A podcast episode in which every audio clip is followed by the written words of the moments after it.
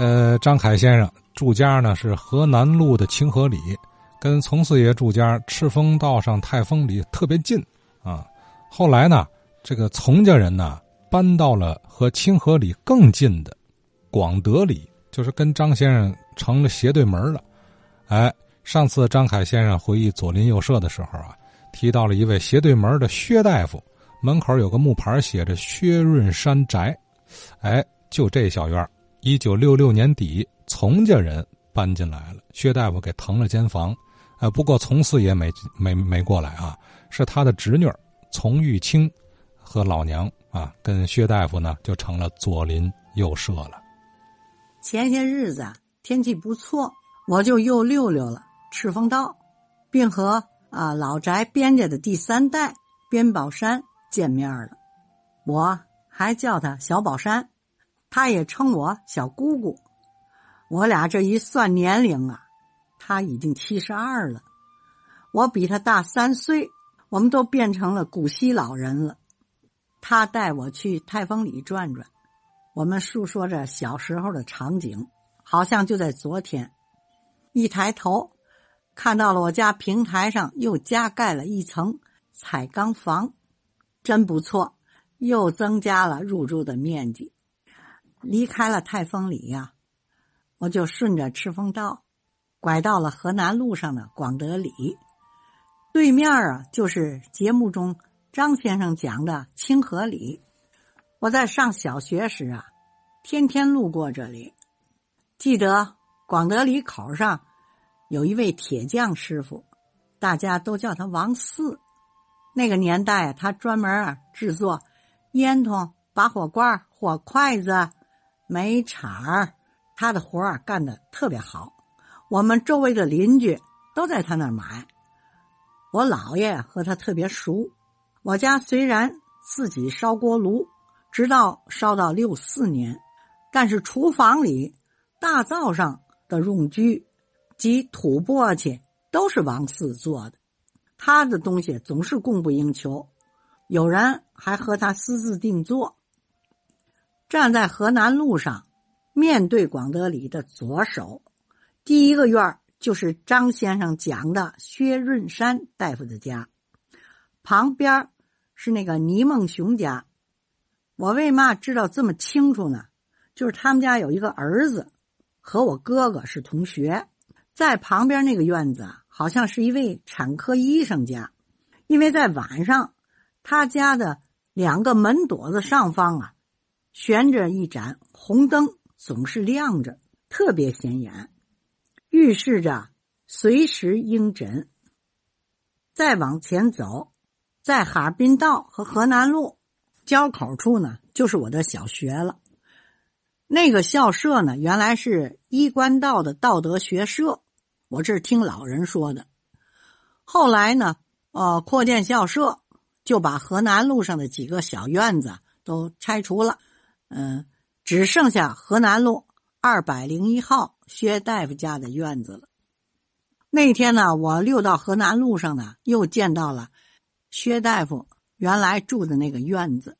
我隔着门啊，啊往里看，已经是面目全非了。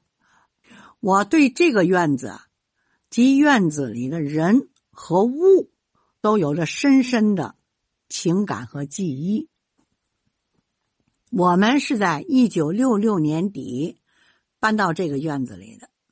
这个院子不太大，上房啊三间正房，跨两间小屋，左右呢有两间厢房，还有一个厕所。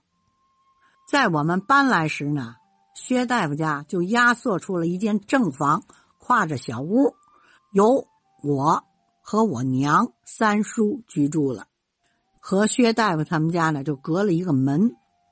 我们这个院子关起门来就是一家人，开了大门就谁也不和谁讲话。当时和薛大夫住在一起的呢，他们家就是三口人。薛大夫呢那时候在劝业场卫生院上班，薛大娘呢在家料理家务。他们的小儿子呢薛新民在上学，他比我小个三四岁吧。有一次，我的两个耳垂流水特别痒痒，好长时间了。我上了各种的药膏也不见好。薛大娘就说：“你让大爷给你看看吧。”我很不情愿，我说行，因为我特别不相信中医。等薛大爷下班回来，就在院子里看看我的双耳，看看我的舌苔，笑着逗我：“三副保好。”就给我开了四味药，我就去大人堂抓药，吃了第一副啊，没什么动静，第二副呢就给好了，我又把第三副吃了。真是药到病除。从此呢，我对中医呢，哎，也有了 另一种看法，真管用还是。薛大夫家呢，总有人来看病，他不收分文，都是左邻右舍。薛大娘呢也特别客气，每次都把病人呢送到大门外。在当时的大环境下，也是对每一个人的。考验。我娘啊，在街道普查时啊，查出了疾病。当时我家所处的环境十分恶劣，正在束手无策之际。是薛大夫的女儿薛新航，她大学毕业后正在中心妇产科实习。得知这情况呢，就通过她帮助了我娘顺利的住院，做了手术。直至痊愈。薛大娘在我娘住院期间，经常偷偷的送些营养品给我们。回想起这点滴的往事，真是让我永远记住这善良的一家人。只是我们相处的时间不长。我们在一九六八年离开了河南路二百零一号，随后薛大夫一家也搬离了小院。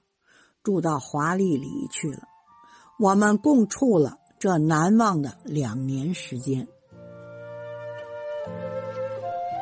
呃，中医薛润山啊，听了也是十斤末的高足啊！